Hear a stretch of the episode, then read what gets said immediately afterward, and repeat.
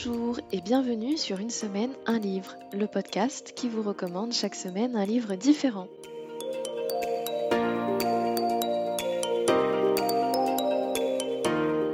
Je suis Elodie, passionnée de lecture depuis très jeune. J'aime les livres en tant qu'objet, mais j'aime surtout les histoires qui se trouvent à l'intérieur. Et je suis toujours à la recherche d'une bonne recommandation pour ajouter un livre à ma bibliothèque. Tous les mardis, vous me retrouverez seul ou en compagnie d'un invité pour vous faire une nouvelle recommandation. Il s'agit d'un livre qui mérite d'être connu, qui mérite d'être lu, voire même d'être écouté.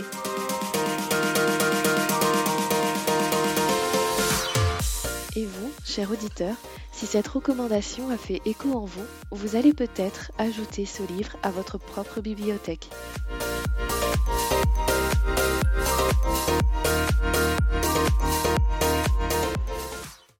Aujourd'hui, je reçois Isabelle et je l'ai rencontrée sur un groupe Facebook de création de podcasts et elle a accepté de participer à mon aventure littéraire et sonore.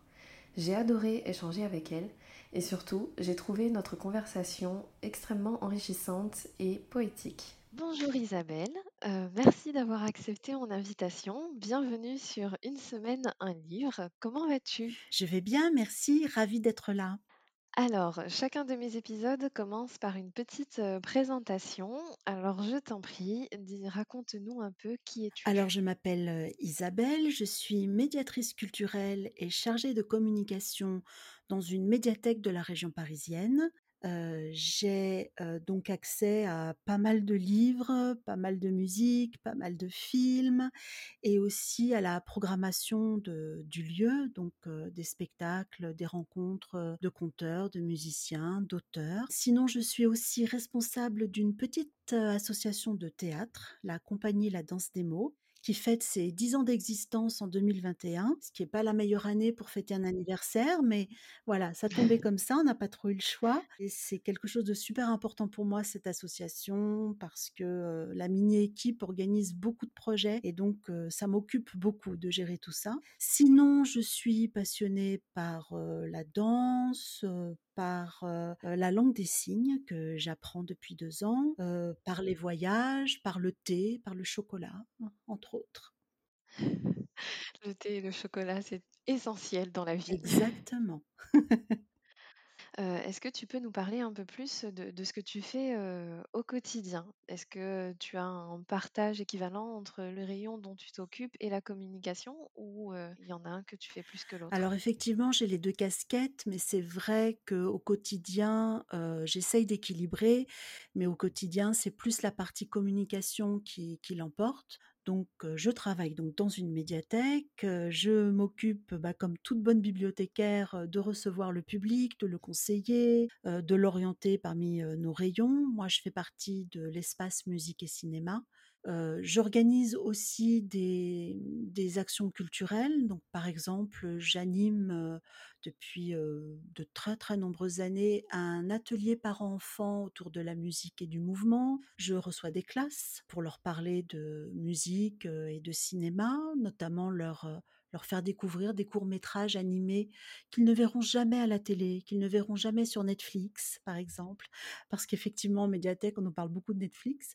Bon, c'est un autre sujet. Puis ensuite, euh, je, je m'occupe effectivement de la communication de la médiathèque. Donc, euh, ça passe par euh, les affiches, les flyers, le, le site, la page Facebook, le Instagram, les relations avec le service communication, la chaîne YouTube. Enfin, c'est très très varié.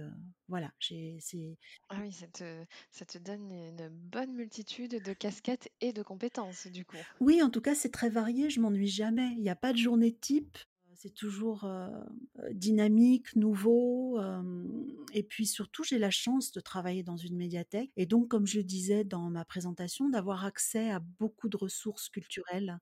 Euh, et puis, je vois aussi des spectacles, parce que les médiathèques programment des spectacles. Donc, c'est super intéressant, c'est super enthousiasmant.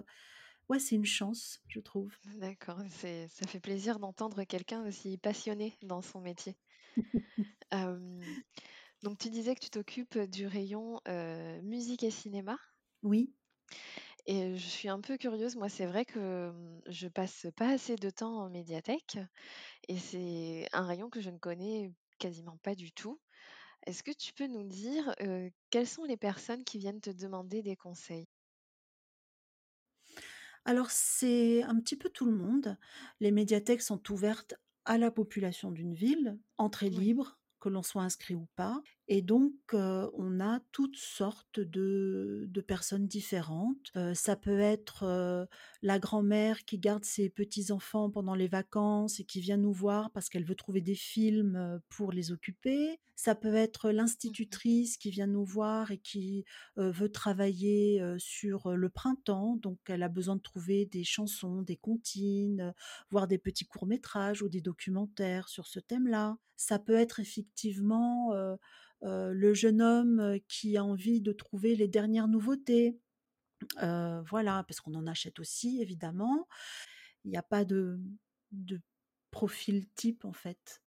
Ouais, c'est vraiment varié et tout à l'heure, tu parlais également de Netflix. Est-ce que, ben, avec l'émergence de Netflix et puis toutes les autres plateformes de streaming, c'est pas qu'on fait de la pub, pas du tout.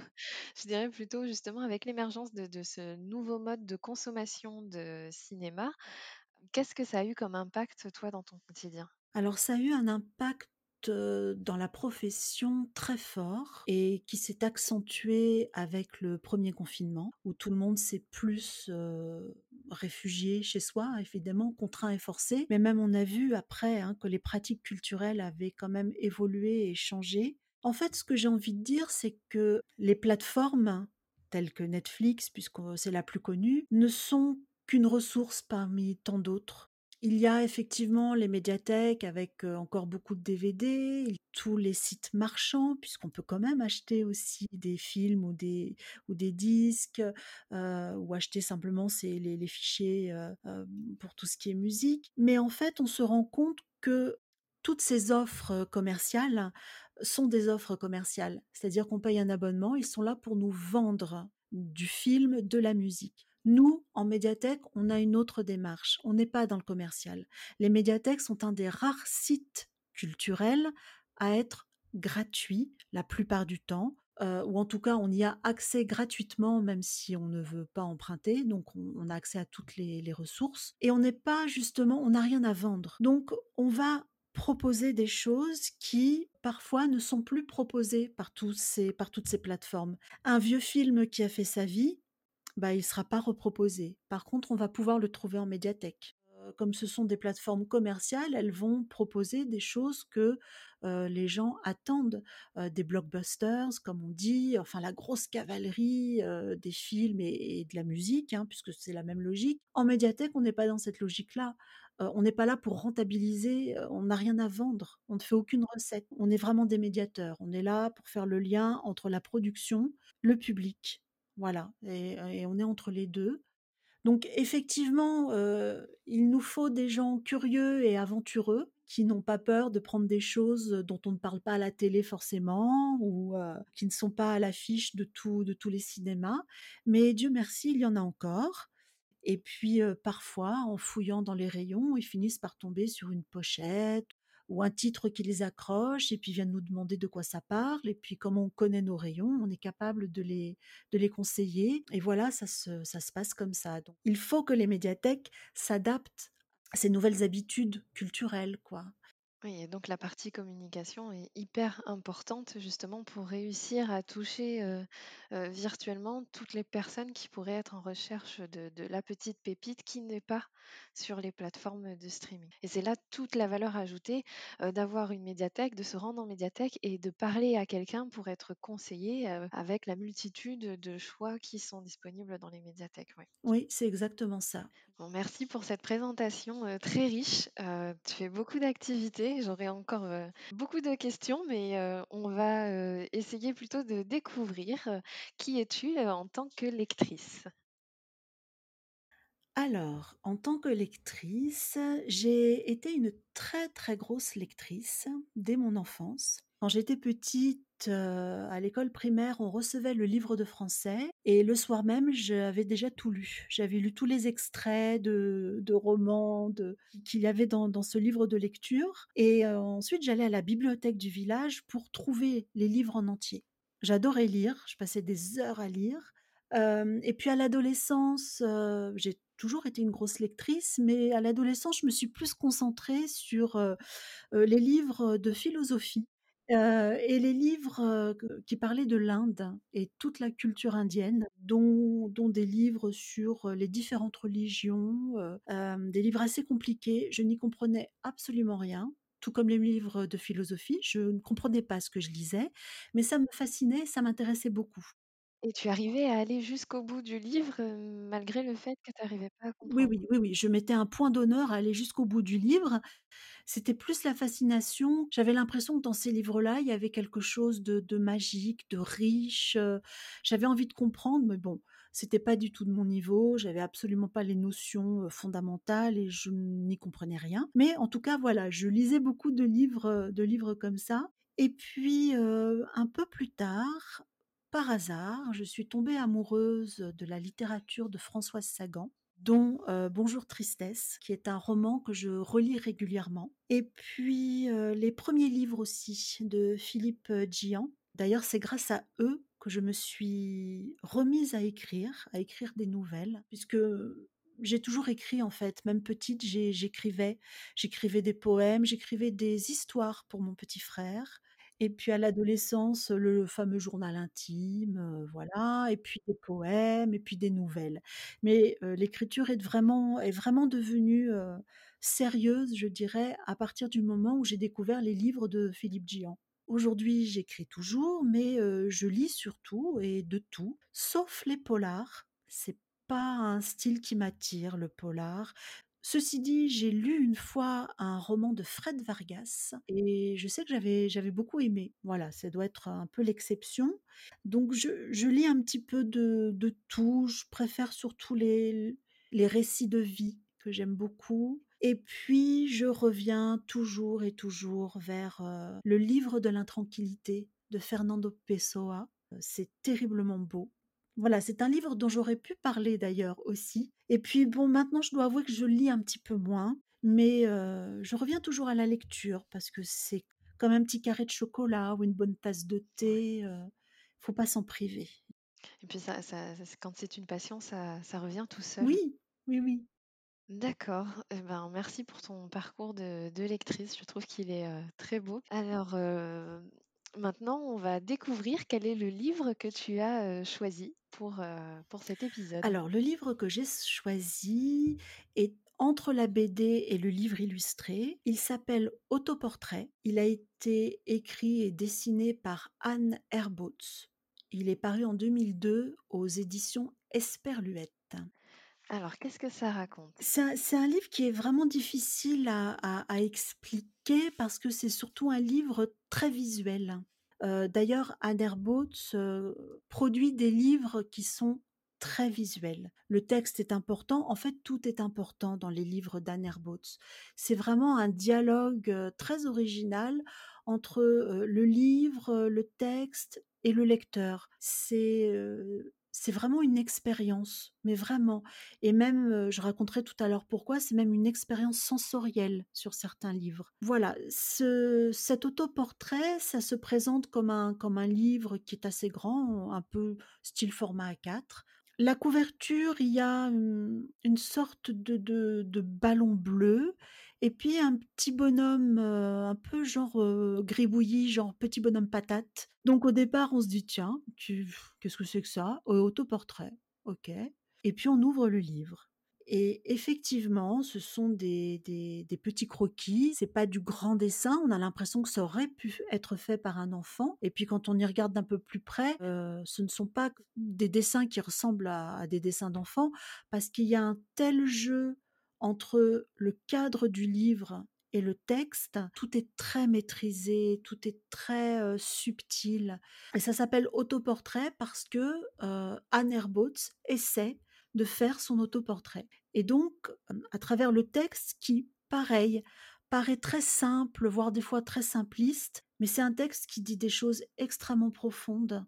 Ça parle de la recherche d'identité, de la difficulté de se dire, de la difficulté de se définir, de se raconter. Et c'est tout ce jeu avec les cadres des images, qui, qui est d'ailleurs une métaphore de, de, de, la contrainte de nos vies. On est dans des on, a des contraintes qu'il est difficile de dépasser, auxquelles on se cogne parfois. Ce sont nos espaces d'existence. Et en même temps, euh, ça raconte aussi la liberté, parce qu'on peut s'en extraire. Il y a un moment, on peut trouver un moyen justement de se dire, de se définir et de se raconter. Voilà, donc c'est un petit livre qui joue autour des sonorités, des répétitions. Il y a beaucoup de poésie. Euh, en tout cas, moi, ça m'a fascinée. Je sais que je l'ai découvert à la médiathèque, là où je travaille, parce que l'espace jeunesse avait organisé une exposition autour de ces, de ces livres, autour des livres d'Anne Herbautz. Et il y avait ce, ce livre-là. Et le titre m'a interpellée, Autoportrait. Et je l'ai ouvert et à la première lecture, j'ai été scotchée. Je l'ai relu une seconde fois et là, j'étais carrément étonnée d'être aussi bouleversée. Et puis je l'ai encore relu. Et en fait, j'avais l'impression que ce livre bah, parlait de moi, que ce livre, bah, c'était moi en fait, et que toutes les phrases d'Anne Herbaut, pour se définir, eh ben, c'était des phrases que j'aurais pu utiliser moi pour me définir. Et c'est pour ça que je trouvais ça absolument bouleversant. Et en plus, ce livre, comme je le disais au départ, il est il est très simple. Euh, c'est pas des grands dessins très colorés, très sophistiqués. C'est comme je le disais, on a l'impression que ça pourrait être des gribouillés d'enfants. Et il y avait ce texte aussi qui est très juste, qui est sobre, mais qui est hyper fort. Et donc j'ai adoré ce, j'ai vraiment adoré ce livre que j'ai vraiment beaucoup beaucoup gardé. Ensuite qu'il a fallu que je rende à la médiathèque puisqu'il n'était pas à moi. Et puis je l'ai je l'ai acheté un jour. Je me suis fait ce cadeau, mais vraiment dans le sens de cadeau parce que c'était vraiment un des, des, rares livres qui, qui m'avait qui m'a bousculé en fait. Il y en a pas beaucoup mais cela en fait, celui-là en fait partie parce que c'est un livre vraiment, vraiment fascinant. D'accord, moi ça m'a donné envie d'aller d'aller regarder une petite fiche du livre rien que pour voir déjà la, la couverture. Donc l'auteur c'est Anne Herbaut. Anne Herbaut, en fait, elle est, elle est, elle est belge. Elle vit à Bruxelles. Elle est auteure, illustratrice. Elle a d'ailleurs fait les, les, beaux-arts en Belgique. Elle est aussi réalisatrice de, courts-métrages animés, souvent issus de, de, ses livres. Et ces livres sont très particuliers. Comme je le disais au départ, les livres d'Anne Herbaut sont vraiment une expérience sensorielle. C'est vraiment moi, j'avais, je n'ai jamais retrouvé ça dans, chez, chez aucun autre auteur, en fait. Elle est souvent classée en littérature jeunesse, mais par exemple, comme autoportrait, c'est absolument pas pour la jeunesse. Enfin, je pense que les enfants les plus grands pourront y trouver quelque chose, mais pour moi, ça s'adresse vraiment à un, public ado, voire adulte. Par contre, elle a fait plein, plein d'autres livres, beaucoup d'autres livres. Et quand elle parle de son travail, elle dit quelque chose de très juste. J'ai noté la phrase. Elle dit que elle n'est ni dans le texte, ni dans l'image, mais entre les deux que l'histoire se passe dans le texte, dans l'image et dans l'assemblage des pages. Et je pense que c'est que c'est la formule qui m'a autant séduit dans, dans, le livre que je présente dans, dans Autoportrait. Parce qu'effectivement, euh, les, pages prises comme ça, une à une, juste montrées, on se dit oui, bon.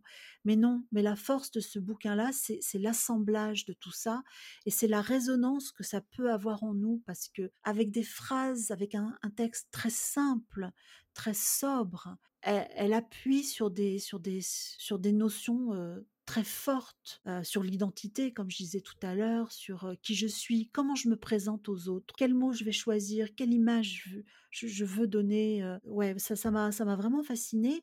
Et donc, dans Autoportrait, donc c'est, le, papier tout à fait normal, j'allais dire, mais il y a des livres particuliers parce que Anne conçoit ses livres comme des objets. Comme des objets assez sophistiqués. Par exemple, dans un de ces livres qui m'avait pas mal fasciné aussi, un livre qui s'appelle Lundi. Ce livre parle de la perte d'une personne, en fait, et qui est donc exprimée par la perte euh, de la matière même du livre. C'est-à-dire que euh, Anne a demandé à son imprimeur que le grammage du livre, des feuilles du livre, diminue au fil des pages. Donc de la première à la dernière page, l'épaisseur de la feuille, des feuilles diminue. Et du coup, effectivement, on est dans la perte. On a une page d'épaisseur normale, même assez épaisse, et au fil des pages, on s'aperçoit qu'elles sont de plus en plus fines, de plus en plus fines, jusqu'à être un papier très très fin Ouais, donc pas juste au niveau de l'histoire, mais aussi au niveau de, de- de l'objet. L'objet est aussi quelque chose à découvrir autant que les images et euh, les paragraphes, euh, phrases, et. Exactement, c'est c'est vraiment un tout parce qu'elle le conçoit comme ça et c'est super intéressant, c'est vraiment super intéressant. Donc, euh, ce livre autoportrait est régulièrement classé dans la catégorie jeunesse, et tu disais que tu ne le conseilles pas justement aux jeunes. À quel moment de la vie de lecteur tu recommanderais en particulier ce livre? Pour un public adulte, peut-être pour les ados, certains ados, parce que à l'adolescence, on est en plein justement dans ce questionnement d'identité, qui je suis, quelle image je veux renvoyer de moi, comment je peux me présenter. Enfin, il y a ce questionnement-là, comme je disais tout à l'heure, avec toutes ces contraintes. Il faut pas dire ci, il faut pas dire ça, il faut, il faut se présenter comme ci, il faut avoir tel look, il faut aimer ça, etc. Et je pense que ce livre autoportrait euh, amène à réfléchir à tout ça, en tout cas. Moi, je sais que je l'ai lu à une période où effectivement, c'est vrai, euh, ça m'y fait penser avec ta question, où effectivement je devais être un petit peu paumée dans ma vie, où je savais plus trop où était mon équilibre. et c'est peut-être pour ça aussi que ça a résonné autant en moi. Ça m'a vraiment fait du bien ce livre. J'ai trouvé aucune réponse, mais j'ai eu l'impression d'être, de pas être toute seule, d'être accompagnée en fait, comme si quelqu'un d'autre avait avait ces mêmes interrogations que moi et avait cette même difficulté que moi à, à cerner les contours d'une personnalité, quoi. Donc c'est vraiment, pour les lecteurs qui seraient, en recherche de de mieux comprendre qui ils sont, ce qu'ils veulent devenir? Oui, après effectivement, c'est pas je je suppose que Anne Herbaut ne l'a pas fait, c'est pas un livre thérapeutique, hein. N'importe qui peut le lire, même quand on se sent très, très bien dans sa peau et cetera, heu, ne serait-ce que par, tout ce jeu très subtil et très poétique entre l'image, le texte, le cadre même du livre. On en revient encore, hein, à à l'expérience sensorielle, du du du lecteur. Mmh, bah, merci pour cette, présentation. Comme je disais, moi, ça m'a donné envie déjà d'aller, d'aller voir la couverture pour comprendre, ce petit bonhomme patate, pour le voir et hem et bah, ça donne envie de de le lire. Je pense que dans un monde où aujourd'hui on est beaucoup sur les réseaux sociaux, où l'image est très importante, la question de l'identité est là, que ce soit, heu, dans les débats, que ce soit sur les réseaux, mmh, par rapport aux aux gens qui nous entourent, l'image qu'on en renvoie. Mmh. C'est, mmh, c'est un sujet qui est extrêmement d'actualité et oui, effectivement, même si on se sent bien dans qui on est, une petite, piqûre de rappel ou de confiance en plus, ou de remise en question, ça peut ça peut toujours faire du bien. Oui, c'est vrai, c'est très juste ce que tu dis, je n'y avais pas pensé, mais effectivement, on est beaucoup dans l'ère de l'image de soi, des selfies, des blogs, des et beaucoup, beaucoup dans l'image et c'est vrai que ce livre, là, Autoportrait, pose toutes ces questions-là, oui, vraiment, tout tout ce qu'on a dit tout à l'heure, c'est qui je suis, comment je me présente aux autres, comment je qu'est-ce que je veux dire de moi, comment je me raconte, ouais, on est en plein dedans. Mais après toute toute la partie réseaux sociaux, c'est c'est parfois, formidable Mmh. Mais hem, on a tendance à s'oublier pour réussir à donner l'image qu'on a commencé à former de nous, alors que ce n'est qu'une image de nous et ça n'est pas qui qui on est. Donc garder son identité entière, je trouve que c'est, heu, essentiel, peu importe, heu, la période, mais peut-être qu'en ce moment plus qu'à d'autres époques dans le passé. Donc merci beaucoup pour cette recommandation. J'espère que pour les auditeurs qui nous écoutent et qui seraient peut-être en plein questionnement, vous pourrez vous tourner vers ce livre. en tout cas, il, il m'a bien tenté. Eh bien, je l'espère. Bonne lecture, bonne découverte. Lorsque tu as choisi ce livre, est-ce que ça a été une évidence ou est-ce que tu as beaucoup hésité avec un autre livre en particulier? Oui, effectivement, j'ai hésité beaucoup avec un autre livre euh, qui s'appelle Moi qui n'ai pas connu les hommes de Jacqueline Harpman. Euh, j'ai beaucoup hésité parce que ce livre-là n'est pas gai du tout. Euh, c'est un livre de, on va dire, une dystopie qui est, très cruel, qui est très dur, mais c'est un livre qui m'a énormément marqué, énormément choqué dans tous les sens du terme. Et c'est un livre dont je me souviens encore très très fortement. Voilà, donc ça, ça vaudra peut-être le coup d'une autre présentation. Et mais peut-être qu'on pourra y consacrer effectivement un futur épisode, pourquoi pas. Dernière question, quel livre lis-tu en ce moment? Donc oui, en ce moment, j'ai découvert le roman de Marie Nimier qui s'appelle Les Confidences. Et j'aime beaucoup, beaucoup, beaucoup, à tel point que je me demande si je ne vais pas tenter d'en faire un, un spectacle dans le cadre de mon assaut de théâtre c'est une auteure qui décide d'ouvrir une sorte de, mmh, de, lieu de confidence, en fait, où tout à chacun peut venir lui, lui raconter, une, lui confier un secret quelque chose qui les a marqués, quelque chose qui les a bouleversés, etc. Et l'auteur, en fait, les reçoit dans une pièce qui est absolument vide et les yeux bandés. Donc elle ne fait que les écouter. Elle ne voit pas qui vient lui parler euh, et la personne euh, dit ce qu'elle veut. Et c'est très éclectique comme confidence. Il y a des confidences euh, bizarres, des confidences pleines d'émotions, il y a des confidences qui sont drôles. Il y a... Enfin, c'est vraiment... j'aime beaucoup, j'aime beaucoup ce livre. Eh bien, merci Isabelle, merci pour cette belle recommandation et pour cet échange que j'ai trouvé très enrichissant. Merci beaucoup à toi Elodie, c'était un plaisir. Merci.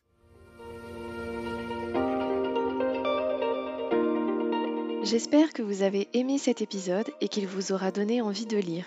Vous trouverez dans les notes de l'épisode le compte Instagram de mon invité et le livre qui vous a été présenté. Si vous avez apprécié ce contenu, n'hésitez pas à le commenter sur Apple Podcast, mais également à le partager.